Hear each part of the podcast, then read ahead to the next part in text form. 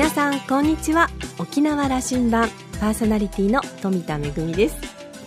先日とあるシンポジウムに私パネリストとして登壇させていただいたんですが、まあ、あの沖縄の女性と、まあ、エンターテインメントについてのお話だったんですけれども、まあ、いろんなあのパネリストがおりまして私のように舞台に携わっている方もいればそれから、えーとまあ、なんでしょうメディアですとかそれから飲食業だったりファッションだったり、まあ、アーティストだったりこういろんな女性が集って、まあ、女子会のようなワイワイした感じでお話をしたんですが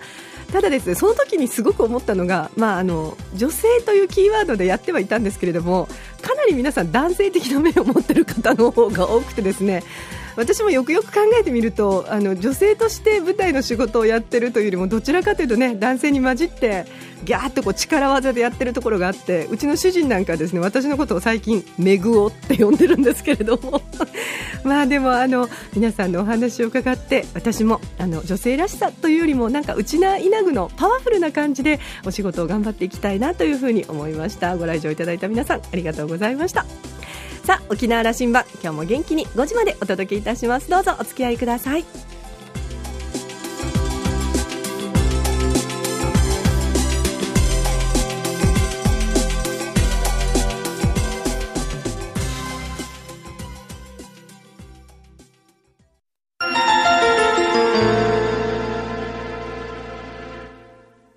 那覇空港のどこかにあると噂のコーラルラウンジ。今週は交通ジャーナリストの鈴木文彦さんとラウンジ常連客で沖縄大学地域研究所特別研究員の島田克也さんとのおしゃべりです。鈴木さんは1956年生まれ山梨県のご出身です。東北大学理学部卒業後東京学芸大学大学院へ進学修了されました。鉄道ファンであると同時にバス好きでもあることからバス関連の著作が多数あります。日本におけるバスを中心とした公共交通全体の問題に関する第一人者として講演活動を精力的に行っています。NPO 法人日本バス文化保存振興委員会の副理事長を務めており今回は豊見城で開催された南部市町村会などが主催する公共交通を考えるシンポジウムの出席のため来沖されました。講演後にコーラルラウンジに寄っていただき沖縄の公共交通の課題やこれからについてお話しいただきました。それではどうぞ。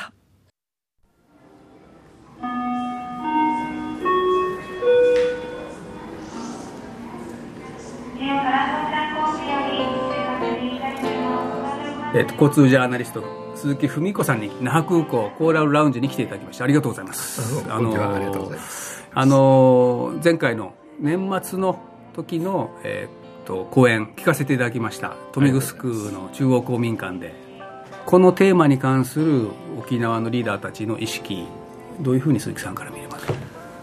そうですね。まだもしかしたら本当さがあるのかなという気もしますけれども。いやあのどうぞ奥歯から物取ってもら相当あるわけでしょう。まあそうかもしれません。もっと危機感持ってやったらどうだと、えーはい、あのやはりあの、まあ、将来じゃあ交通っていうのを、うん、あるいは移動っていうものをどう考えていくのかこの辺のところを本気で考えていく必要があると思います、ね、言い換えると本気で考えてるのか皆さんと。こう言いたかったんですよ、はい、本当はね、まあ、そういうことですかね。やりましょうよと。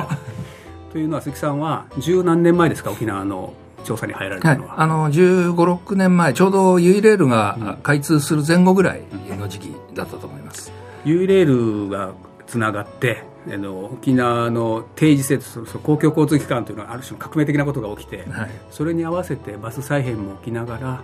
あのこのそのなんとかなマイカーあえてもマイカー地獄と言いますけどもここから脱却する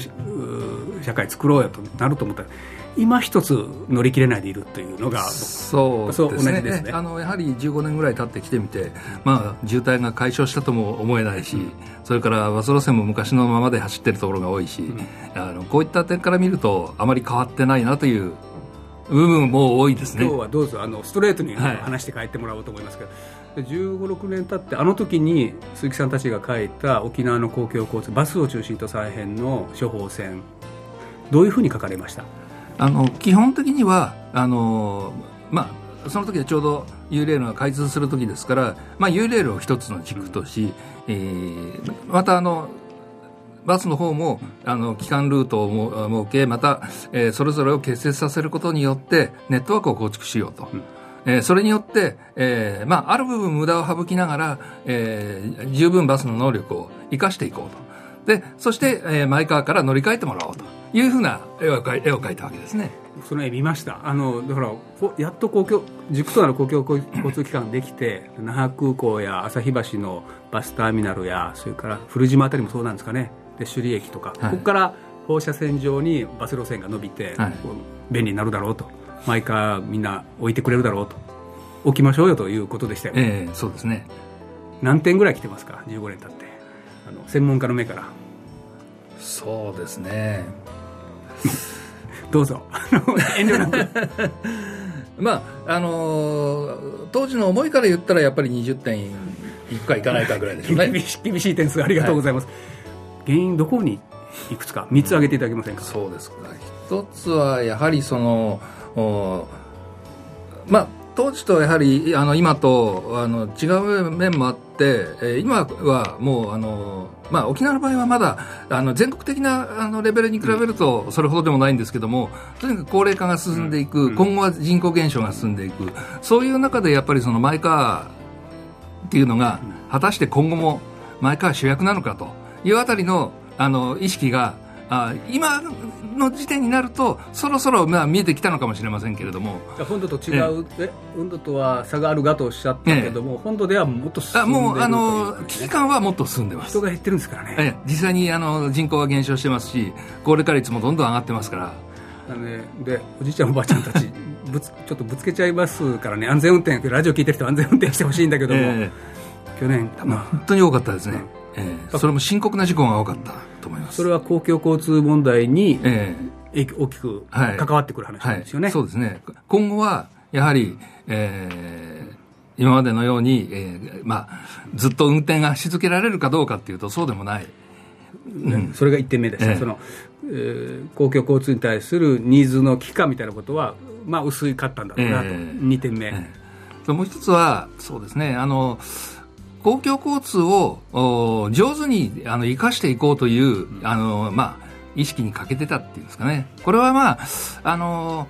ある部分、あの行政もそうだったと思いますし、それからあの市民の方もバスはバス会社が走らせるもんだとずっと思ってきましたから、まあ、いわばバス会社任せにしてきた部分が大きかったんじゃないかなと。乗るか乗らないか、えー、私の勝手でしょ、えー、という話ですね。そうですね。自分の問題ではなかったんだろうと思うんですね。これは本当は街づくりとか社会全体に、はい、つまりみんなが車乗ったらどういうことになるかって話のことまで思いが至らんというわけですね。そうですね結局車ってあの目的のところへ行って用事済ましてそれでまた車で帰ってしまうそうすると人が集まるとかあのそぞろ歩くとかそういうことはないわけですよただ、まあ、あの街のにぎわいとは全く逆行してしまうことになりますよね。本当ですよね、えー、これヨーロッパの街なんか行くと、はい、車はずっと郊外に置いてきて、えー、街には車はもうあの本当にそれこそ路面電車だけ走っていて、はい、街はみんなで散歩して楽しんでるというあの光景、えー、これはやっぱりね人がそのこう集いあ歩歩き回らないと街のにぎわいっていうのは生まれないと思うんですよ。あの一人一人がその公共交通機関が良くなることによってのあのメリットみたいなことを意識できなかったということの原因のことをおっしゃる、えー、そうですね、2点目、えーえー、3点目。あの、はい。はい、20点という評価のされた鈴木さんからその原因、あのー、やはりね、えー、もうマイカーが当たり前になっている中でいうともう最初から公共交通という意識がないえー、だから発想としてもうあの公共交通を使おうという発想もないしそれから知ろうともしないからあの公共交通のことを全く分かってない。分からない。だから結局使わない。もともと意識ない、えーえー、選択肢にないんですよね。だから使わない。そうすると使わなければ結局はあの、えーまあ、まあバスもお客さんはどんどん減っていく成り立っていかないという、まあ、悪循環になっていくわけですので、えー、それが結局新たなことをしようというあのバス側の意識にもつながらなかったんだろうと思うんですよ。あのそのご指摘の3点を受けながらも一応沖縄地域社会的にはあの取り組みをしようと。例えばあの県がやっているワッターバス島なんていう政策、はい、みんなでバスのことを考えようということであるとか、はい、今、政策的にも基幹バス構想という、那覇から中部にかけての基幹バス、こういう政策をやろうということを動いてきてます、この辺への評価、はい、あの県がそういうふうな形で呼びかけをしていることとか、それからあのここ数年のあのまあ、車両の更新、バリアフリー化、うん、そういったことに対するあの県の取り組みっていうのは、あの全国的にも、うん、あの非常に評価できることだろうというふうに思ってます。それからあのそのいわゆるネットワークをどう構築するかというときにあのやっぱり機関をきちんと育てていく。これは非常に重要なことでで機関があのきちんと育てばそこからじゃあ、えー、末端への交通をどう組み立てていくか、ね、でどうつないでいくかということですね。この辺へのあの話がしやすくなってくるんですね。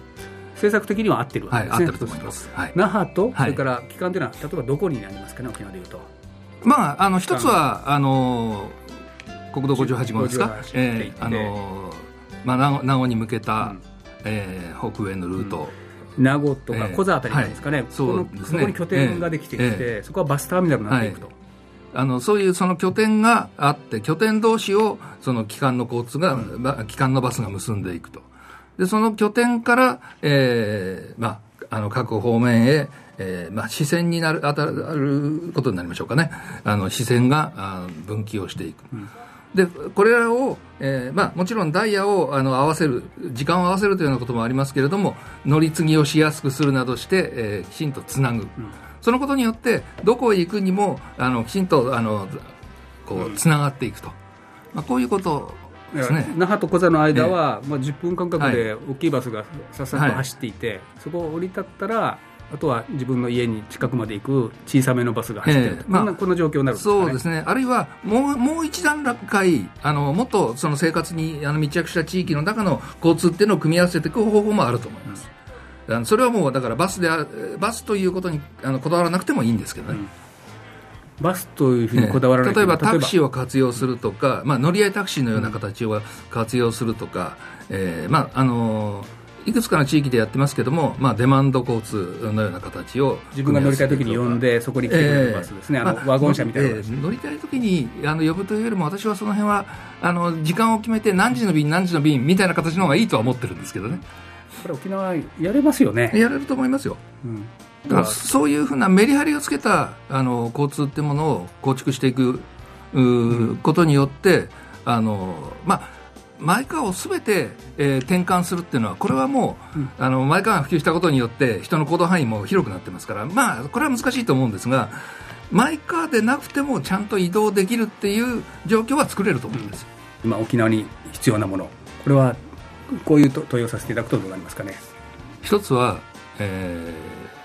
ー、どういうそのネットワークを作りたいかという絵をきちんと描くというのが一つです。それからもう一つは当然そのいろんな関係者がいます。住民も含めて。住民もいればそれからまあ当然行政もいて、それからあの運行するバス事業者がいて、あるいは関連するタクシーの事業者だとかいろんなまあまあ、ある意味利害関係者かもしれません、そういう関係者があのこう本音で、えー、議論をできる場を作る必要があると思うんですね。本音でね。はい本音でです。で本音を出さないと結局信頼関係ができませんからこういう問題っていうのはあの関係者の信頼関係ができればそれなりに前へ進むん。です、うん、そういう進ん。だ方がいいということはみん。なそう思ってる、ね、うん、おそらくあの今までにも何度もあのこういったこういうネットワークが望ましいねっていう話が出てる以上それが望ましいことは皆さん。が多分思ってると思うん。ですでも進まないのは多分あの結局前に向いた話ができてないん。じゃないかな本音でね、ええってあのやっぱ鉄軌道ね、はい、これ本当は戦前はこう南北に東西にあったと、えーはい、これ復旧させきれてないわけですよね、えー、これやるべきと僕は思っているんですよね、この軸がやっぱりあることによって、そのバス路線の再編、どうでしょう？あの鉄軌道は軸には確かになります、ただあのまあ、いわばすでにもうその資源が、あの、全くゼロになっているところに、ですから、いわば新たに作っていかなければなりませんよね。で、その全く新たに鉄軌道を作っていくっていうのは、あの、非常にリスクの大きい話になってくるだろうと思います。政府に言われています。採算性が合わないと。ええ、もちろん採算性もそうなんですけれども、まずその、えー、作るのにも相当な時間がかかります。うん、ですから、あのー、まあ、かなりもう、あの、その後の状況が変わった時にようやくできるというようなことになりかねない。ね、お考え分かりました。残念だな。あの、その公共バスもしっかりすることで、沖縄の公共交通機関しっかりできるぞと、はい、そういう考えでいる、はい、おられると思っていいですか？はい。あの最後に今その沖縄の公共交通機関を良くするために、はい、鈴木さんからメッセージいただいて、はい、飛行機乗っていただきます。はい、あのまあえー、バスっていうのはいろんな可能性を持ってます。ですから、あの、メリハリをつけて、活かせるところは十分に、あの、より、あの、サービスアップをして活かす。で、えー、まあ、だんだんとバスの限界を超えていくような、あの、こう輸送の小さい、くなっていくところもあると思います。で、そういうところは、他の手段も組み合わせながら、えー、トータルでネットワークを作っていく。他の手段というのは、あのこのこともおっしゃいません、はい、事業主体も必ずしもバス業者じゃなくてもいいんだという話とか、それから車種のこともおっしゃってますかね、はい、ええ。あのまあ、乗り合いタクシーであったり、うん、えー、あるいは普通のタクシーを活用する方法であったり、きめきめ細かく地域の中に入り込むような交通機関については、えー、そういうまあ、小ぶりなあの交通機関を活用しつつ、それを機関部分の、えー、バスにきちんとつなげていく。うんでそのようなあのメディアルつけたあネットワークを作ることによって、えー、公共交通としての、えー、バスを生かす方法っていうのは、えー、まだまだあるだろうというふうに思います。沖縄やれますね。やれると思いますよ、えー、はい、本気で本音でやってるかが、はい、あの寛容だぞということをそうですね。あのとにかく関係者が本音で議論をすることです。今日はありがとうございました、えー、このテーマの専門家大変沖縄にはあの貴重であの足りなかった部分かもしれませんのでこれからも通ってください。ありがとうございました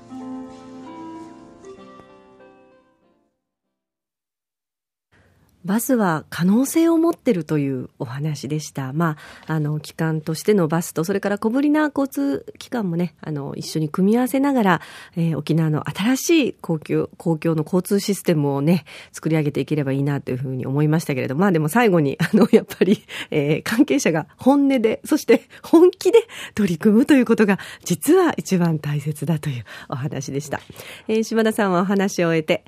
沖縄はバスという公共交通システムを十分に使いこなせていないと考えています、えー、来年は那覇バスターミナルも完成します。このタイミングでバスを中心とした公共交通を県民の知恵でしっかりと再生させたいものですというお話でした。今週のコーラルラウンジは交通ジャーナリストの鈴木文彦さんとラウンジ常連客島田克也さんとのおしゃべりでした。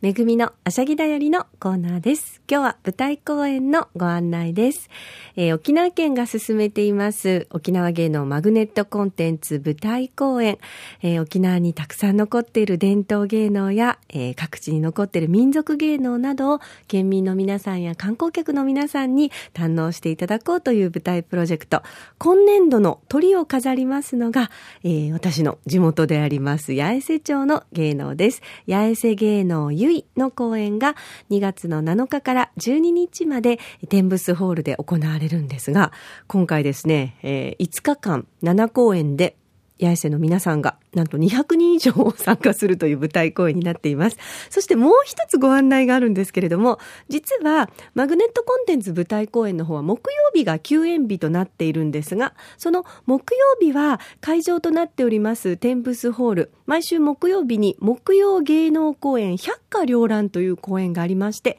えこちらも八重瀬の芸能が行われます。百花繚乱芸能公演は2月の9日木曜日なんですけれども、琉球国時代に芸能文化で、えー、琉球王国は日本や中国、そして諸外国と交易を行ってきました。時代を超えて、今回、中国と、そして日本本土と琉球の芸能が一堂に会すゆいという公演が行われます。えー、こちらはですね、中国の方からあの中国本当に伝統のもうあのね、えー、その受け継いでる人だけにしかその技が伝えられないという変面って皆さんご存知ですかね？パパパパパッとこう瞬間的にあのお面が変わっていくという芸能があるんですけれどもその変面が中国からやってきます。そして和太鼓それから、えー、八重瀬歌舞団の皆さんによります公演、えー、2月の9日木曜日百花繚乱芸能公演ゆいが行われます。マグネットコンテンツと合わせてぜひご来場ください。めぐみのあしゃぎだよりのコーナーでした。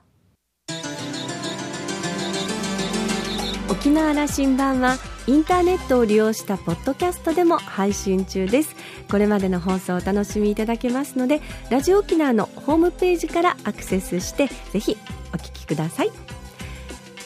沖縄羅針盤今週も最後までお付き合いいただきましてありがとうございました。パーソナリティは富田恵でした。それではまた来週。